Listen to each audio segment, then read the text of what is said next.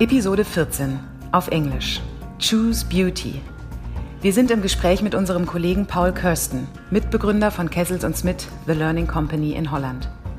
Seit einigen Jahren lebt und arbeitet er in Südafrika, angetrieben von der Überzeugung, dass es hier wie dort unternehmerisch denkende und handelnde Menschen sind, die an den Lösungen arbeiten, die die Gesellschaft aktuell braucht.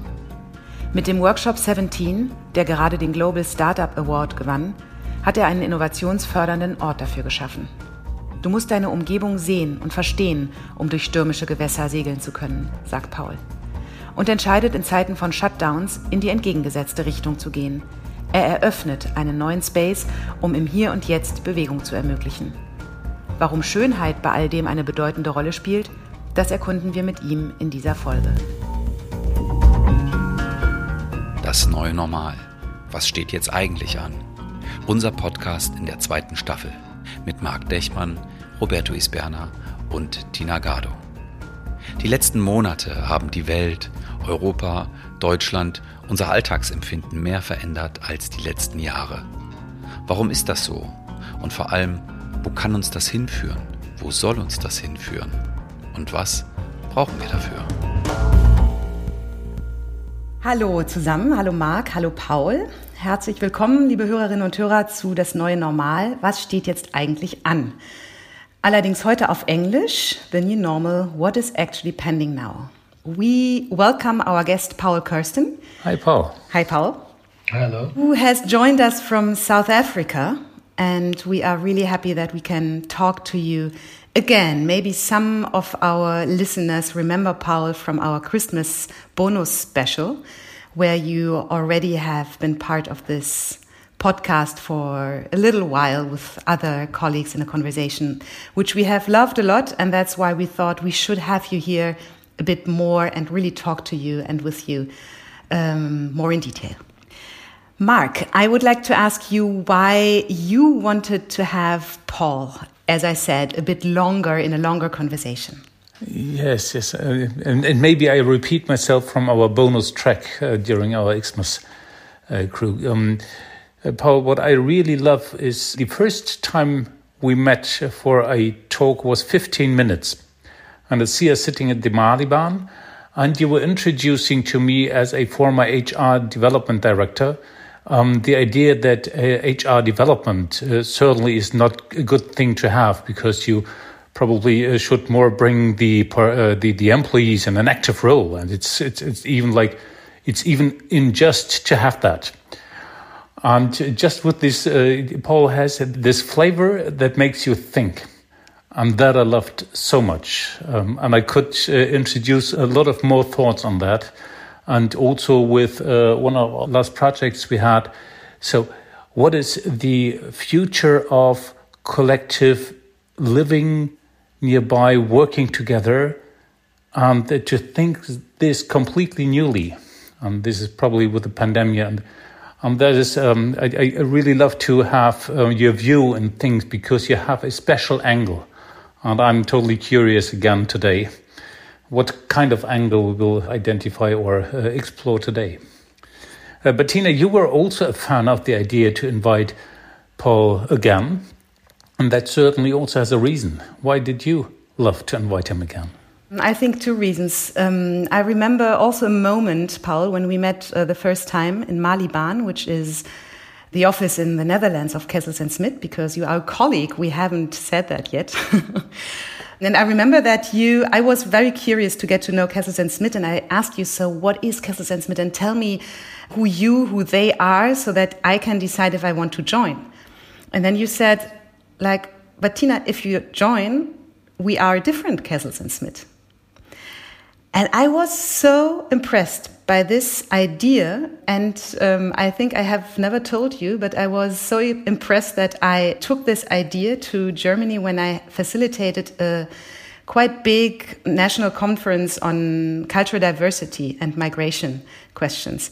And I integrated this moment into my introduction. And I said, when we could do this, what this company is doing, when we could do this with our society, that we say a person is coming into our society and then the society is different. Of course, then we wouldn't have any problems anymore. And that was interesting because it made something with the public. I saw a reaction, and it's such a simple thought, and it's such a good thought. And when we decided to invite you to this podcast, I thought, yeah, this is an idea that maybe is also maybe a red thread for me for this conversation we are going to have.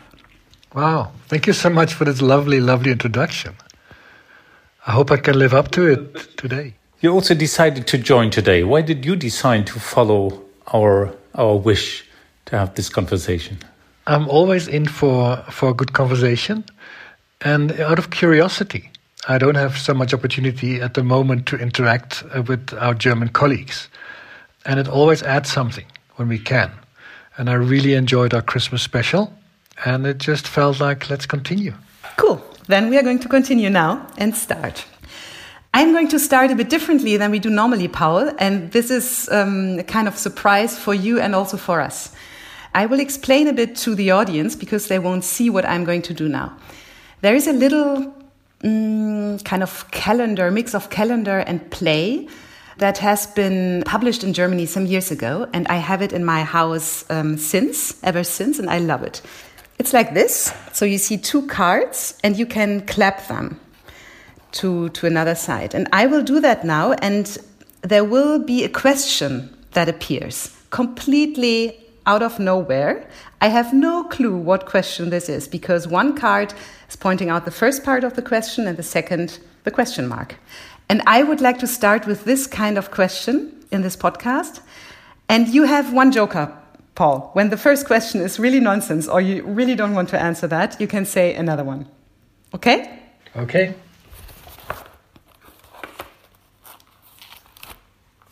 Ist Literatur eine Sünde?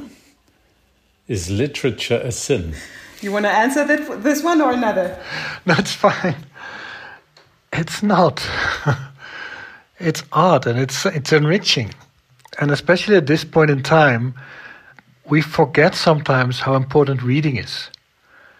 And to make you think and how important art is for almost all our life and our jobs because it, it really inspires it's it's a thing of beauty.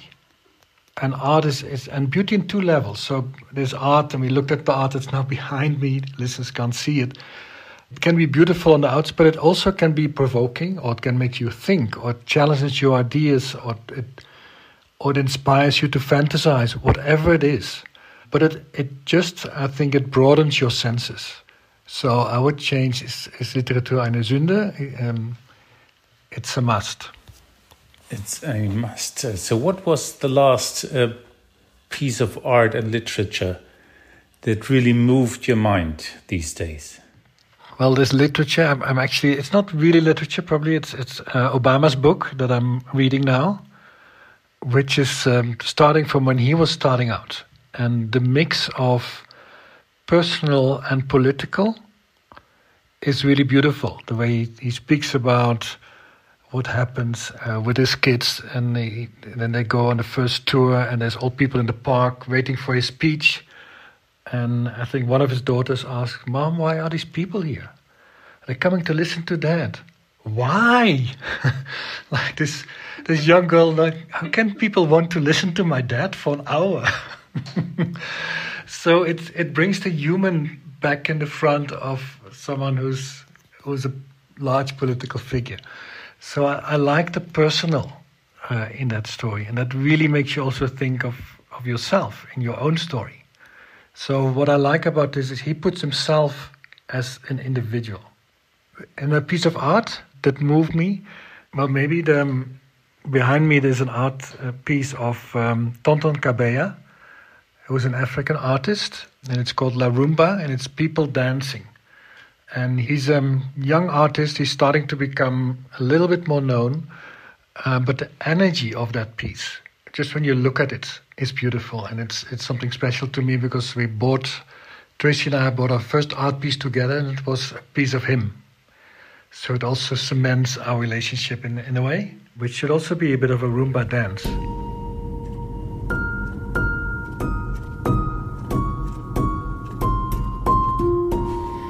you talked a lot about beauty, that art and literature is all about beauty. And then you mentioned Obama's book. Where exactly is the beauty for you in politics? Or where is the beauty in change? Because Obama is standing for change. Where is it? Where do you find the beauty? How would you describe the beauty that is moving you so much? The beauty is in the personal, It's in knowing the, the person and seeing the person and seeing it in, I think, quite an honest way.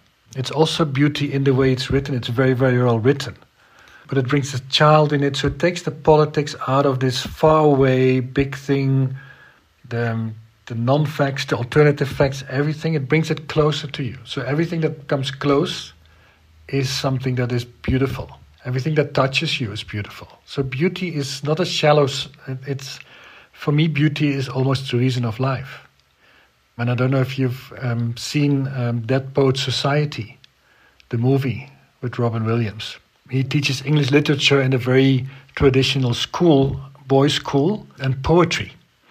And there's a beautiful part of it where it's about measurement and, and and he speaks actually about poetry and what's the purpose of poetry and he links it to the purpose of life and he says well there's lots of valuable things that we do to sustain life but it's not life itself, it's love, it's beauty that makes life worth living.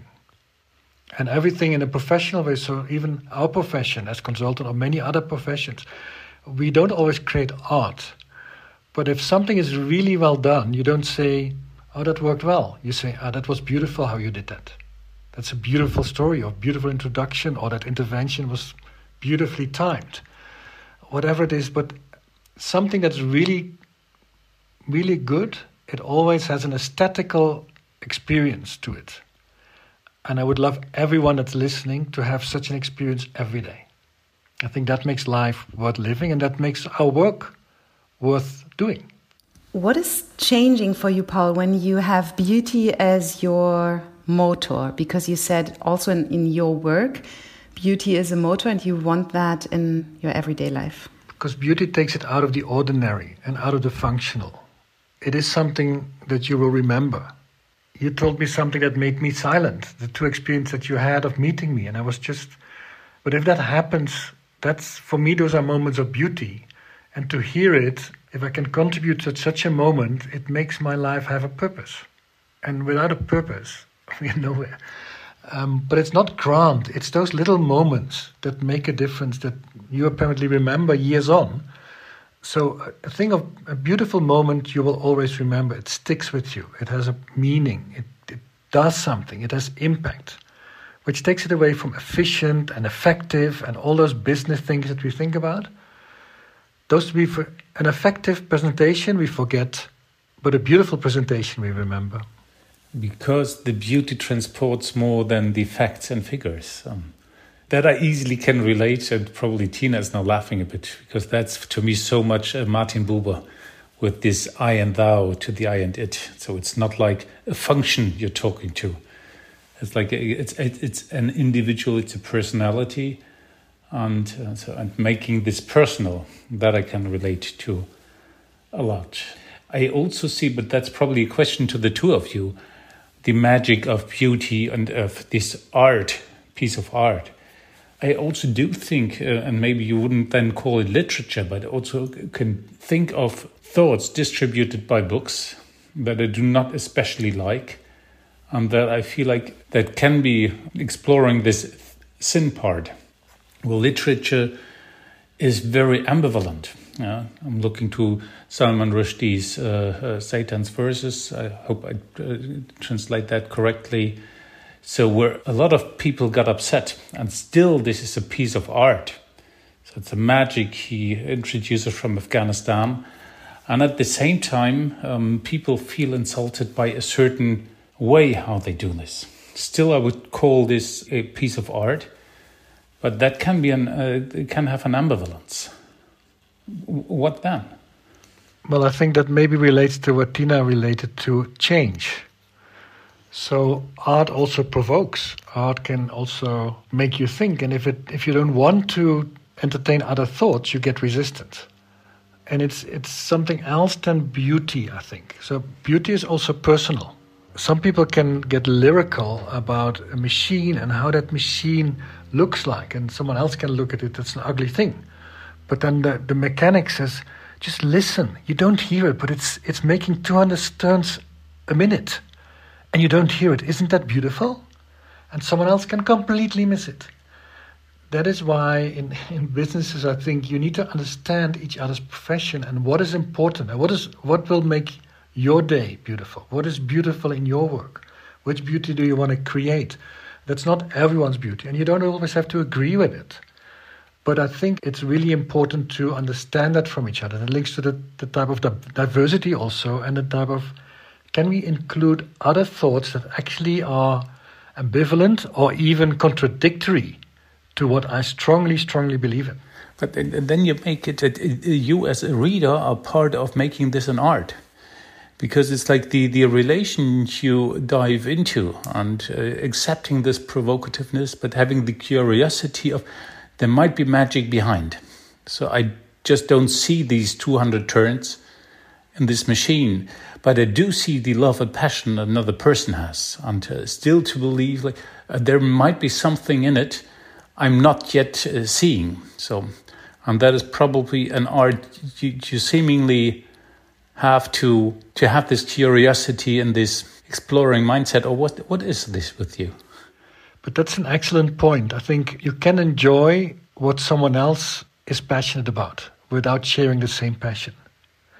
So if you and if we do it all in our work if you go to other organizations and people speak about their work you cannot imagine doing the same work but you are still moved by the passion that someone speaks about their work whether it is how something is clean, how something is made, how the coffee tastes, whatever it is. Even if you're not a lover of coffee, you can enjoy a barista doing his best job. And that is how you can relate across differences, different beliefs, different professions, different cultures, different languages. You are living in South Africa. We have mentioned it before. And talking about beauty and talking about change and talking about the beauty of others that maybe you can't see or cannot see yet. I'm wondering what glimpse of beauty or what big beauty do you see in the situation you are living in right now? Like the South African society in um, pandemic times or one year after everything happened. Can you see any beauty in there? I'm asking because I understand what you're saying that the beauty is also a first step into something bigger, something new, maybe something that touches us, something that is giving us the yeah the next step into another into another phase, maybe. It is always there, and it's not always easy to see. It also depends on your own mood. If you're tired, it's very difficult. If you're um, positive, it's very easy. But looking for beauty starts with being curious, having the curiosity to see and looking at what you want to focus on. So, one thing is, is um, I've used a slide in some of my presentations, and it's in change or in trying to change something, or in even if something happens that is negative, well, like people losing their jobs, where is the magic? Is there something magical? What is happening? Is there something in the way we do it, in the way we treat it, in the way, the way we respond. For instance, if you look at the, the social issues here, um, you can look at unemployment that's never been high, higher than it is now, which is a real worry. But you can also look at people trying to create a living out of it for themselves and becoming entrepreneurial, which is beautiful. You can see how many people mobilize to assist and to be active. So it also depends on your angle of looking and where you look at. And that's not an easy thing. But it's it's I think it's also a choice. What do you want to focus on and where do you want to give attention to?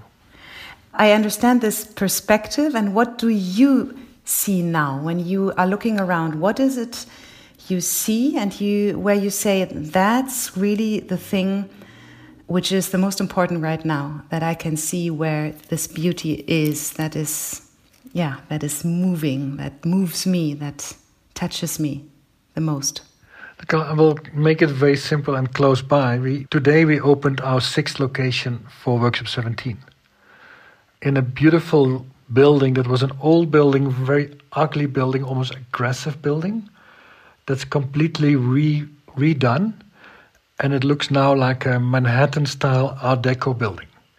We actually have rounded corners in the offices instead of uh, like angular, harsh corners.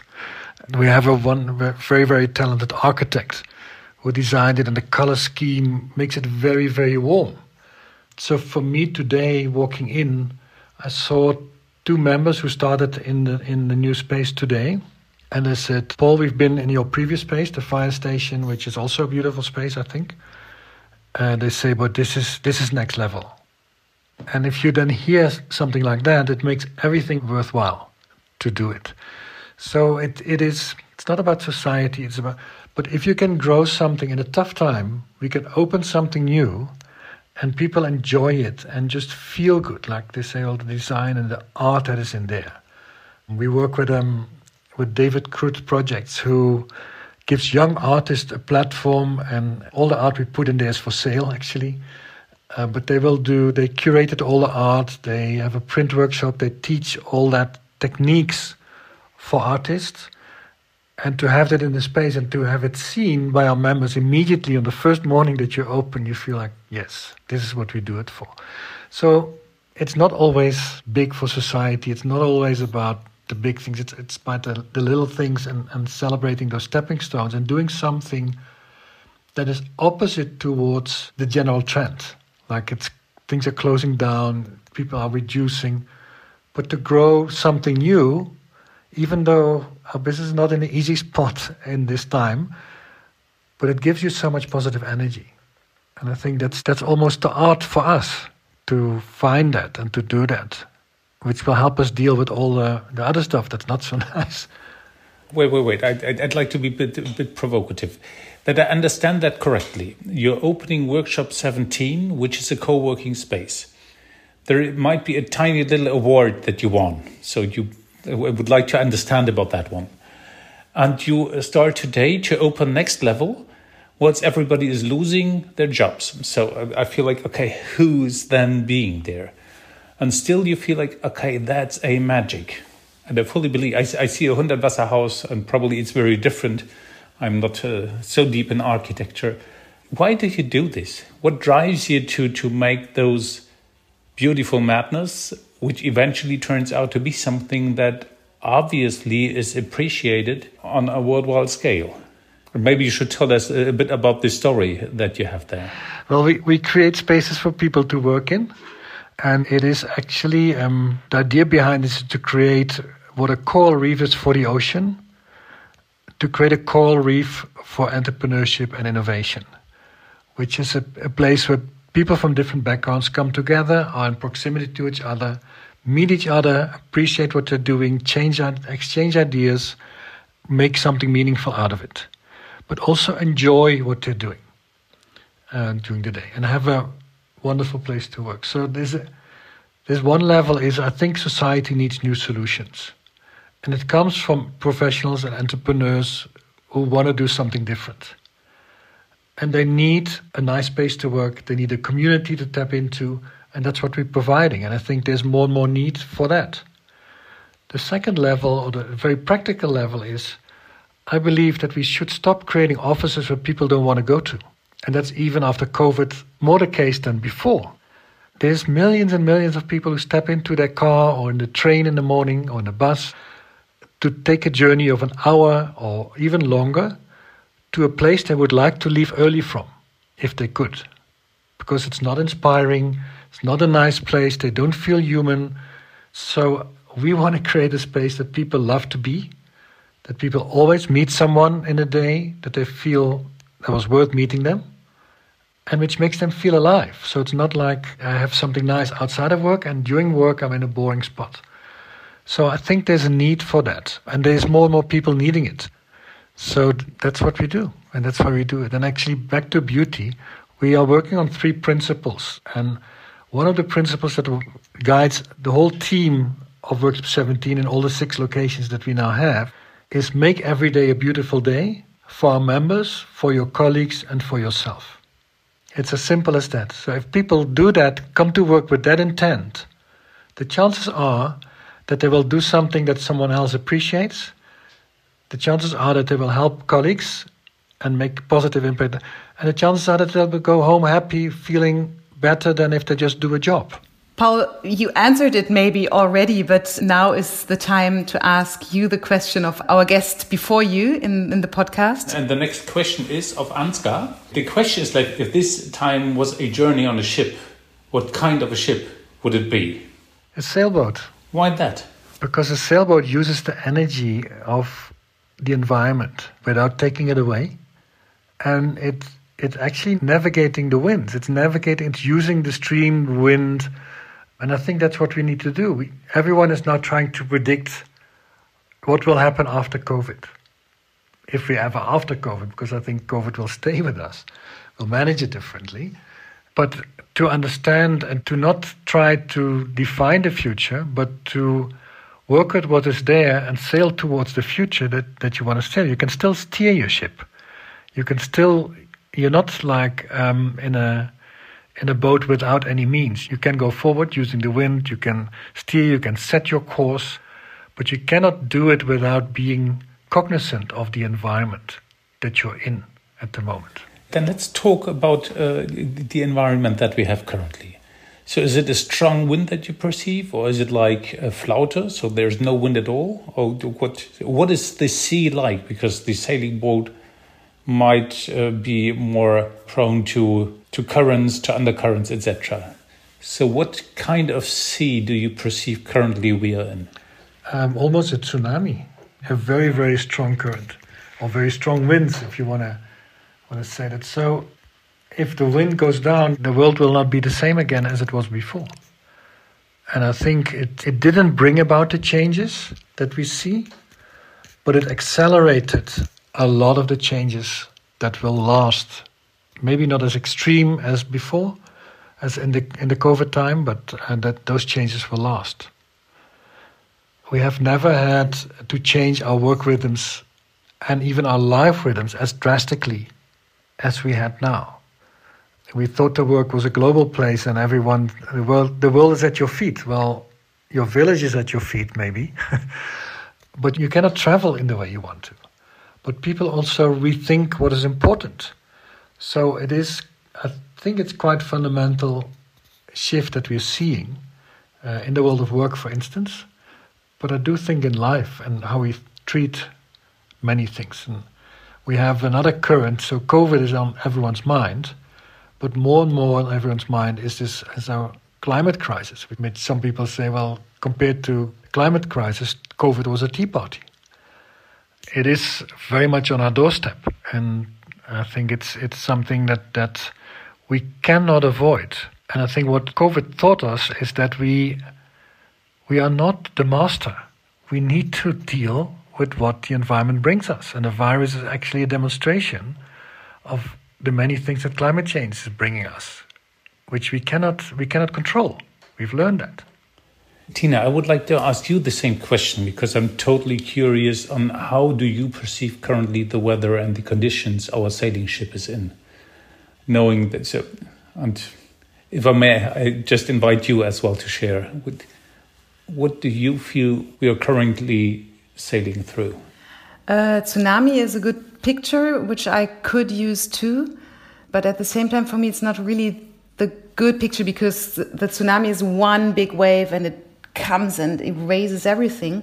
And I, I see a lot of Unterströme, like currents that are theirs and, and you can't, and you, undercurrents and you can't see them and they might be very strong and you, and if you don't understand them and you don't really um, get to know them and analyze them well or have analyzed them before, then it will be really difficult to continue sailing. So for me, what I also see is that so many people are reacting so differently to everything. And if we are not interacting with them, the ship will untergehen. so this is a bit more my, my picture, what I would use. If we have this tsunami, just to bring in my two cents, then this is also something. I, I would not like to be on a sailing ship if we were suffering a tsunami or even I'm, I'm not an expert sailor but knowing about the currents that are there and if you don't understand and you are in tricky waters uh, then you better uh, have everyone on board and uh, you better have an experienced skipper. And we came from this uh, workshop 17 so that's the point of time when you really need to have new thoughts and to really talk the essence. That you don't have time to, to mess around too, much, too many things. Then it's important to be as alert, as relaxed as possible, uh, but to really be in the essence like, okay, what is on here?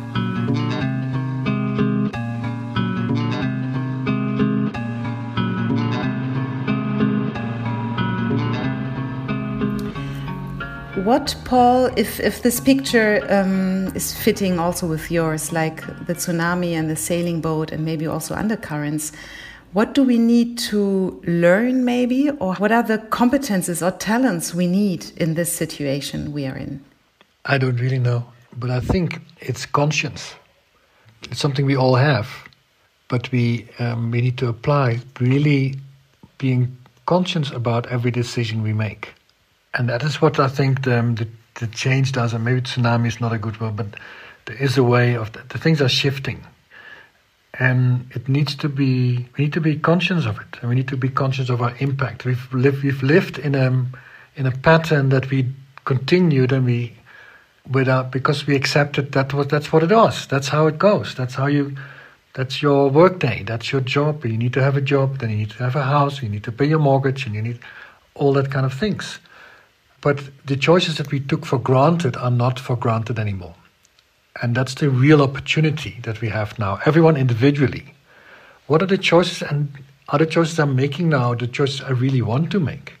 Is the impact I'm having not only in work wise, but also on my friends, my close family? Is that the impact I want to have? I think we're starting to ask each other and ourselves more these questions. And that's about applying or activating your conscious and really thinking about what is important. What do I want to contribute to? And what, what choice am I making? And is this a habit or is it a habit I want to continue or do I want to make a different choice? And that, if you just start that, asking yourself that, that's freedom. So maybe we want our freedom back freedom to live the life we live. Some very interesting part is I read an article in the South African newspaper and um, on Sunday the people are buying homes in areas that people wouldn't go to before, like in, in nature areas. And they're buying homes for half the price that they have a small apartment in the inner city for. But now they have a three bedroom home. They're called work from home buyers. So people are making a different choice. What is the life I want to lead? Where do I want to live? If I don't need to go every day to an office, if we can cut that kind of self almost automatic pattern that we're into. So if we can change automatic patterns that actually weren't really so healthy, it leads to different choices, and it's interesting to see. So, dear Paul, what is the pattern you have you would like to let go, or you already have decided to let go? Yeah, that's a personal question. I I think what I needed to let go uh, is my travel. I was combining working in the Netherlands and working in South Africa. And I was traveling every month or every two months. I had to let go of my consulting clients because I can't serve them, but also to not see my son and my mom and my sister regularly. For me, people would always say, Paul, that's the best of both worlds. You have South Africa, you have Holland, you have, you have Europe. You can tap into very different societies, which, which I thought to myself, well, that is actually that sounds lovely, but it's very tiring. and it's also expensive to traveling. So not traveling gives some some rest and, and peace, but it's also a struggle to let go of some of the things I also value. Connection with my colleagues in the Netherlands, the connection with my colleagues in Germany, not being able to drive in three, four hours, you can be with each other. But also to start thinking about, okay, what am I doing with this traveling? Is this really the life I want to live? And how long? And to be in one place for a longer time gives also some peace. So that's one of the one of the patterns. But also my day pattern and my, my intensity of living. How long do I want to do that? But that leads me to a question I'm currently, I would say, almost struggling with. So, being in the pictures of there is uh, perspectives of a tsunami or something big undercurrents that are there, and allowing myself to see this, what that means to me and to society, and to, to take in the full lot. And at the same time, I hear you in being this inspiring, this inspiring energy, this. Um, you hear the sparkling in the voice you have when you talk about workshop 17 and there is this there is this uh, new level that is there and that's pure and here and it's full in the energy how do you manage to face both sides of the coin you need that energy to keep going it's the purpose it is and it's also choosing to focus on what i want to create and what is important for me to create and what i can create and also accepting what I can't. And it's not always easy, not at all. It's not, at all easy. Sometimes I joke I, am I'm, I'm also good at creating problems for myself and leading this difficult life to say, okay, opening another space is beautiful, but there's lots of blood, sweat, and tears, there's doubts, there's issues, there is, you wonder, okay, do I really need to do that? But I have something I want to create. And that is really what I want to look back on when I look back on, on since I, we started with Kessels Smit and with Joseph Kessels and Cora Smit in 96 and what we wanted to create and what we chose and didn't choose.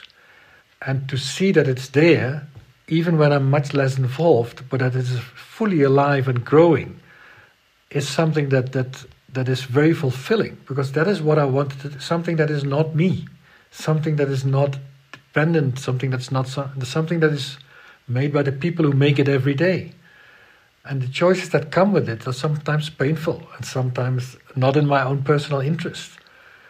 But you need to connect to really what it is that uh, gives my life meaning. And that is what I've always done. And that then I can deal with every issue.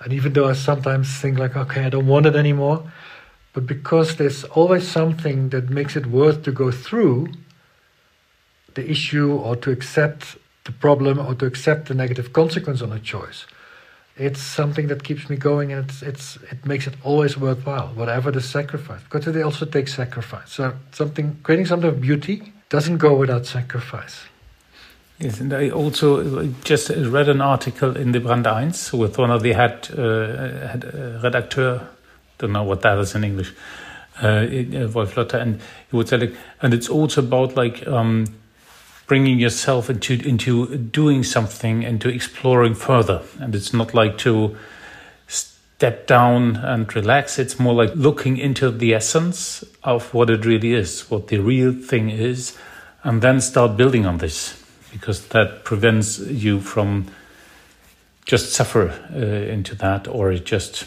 well having the lazy uh, attitude but why do you choose? Because I mean, you've built up a, a lot of things uh, already, and still you feel like okay, um, and, and, now it's a workshop seventeen, and maybe after the six, I could imagine there is a seventh, and then there will be a next level. So, what is driving you to always, always doing this?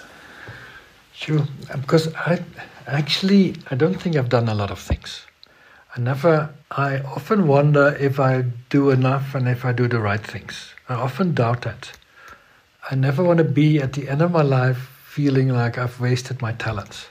I think if, and I have a, have a simple thing that drives me is I, I want to touch as many people as I can in a positive way. That's what I want to do. And I want to help people have a choice, always have a choice because then they're never stuck. And even if it's a choice between two things, then at least he has a choice, so you're never stuck. Those are two simple things that I want to, that drive me in what I want to do. And I always try to find a way to do that. It can be in, in, in a conversation, it can be in in creating something like a workshop 17, which for me the challenge is can I do that without directly interacting with someone?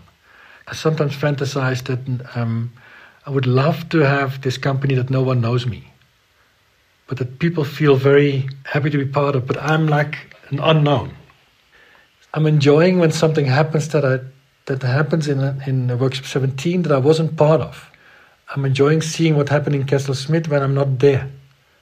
You know, I don't know if that makes any sense, but that is for me like the experiment of can can I have create something that has a life almost of its own without me intervening, and where people can create something on top of what I've maybe started or what I've co-created or what I've can people add to it? That just gives me joy.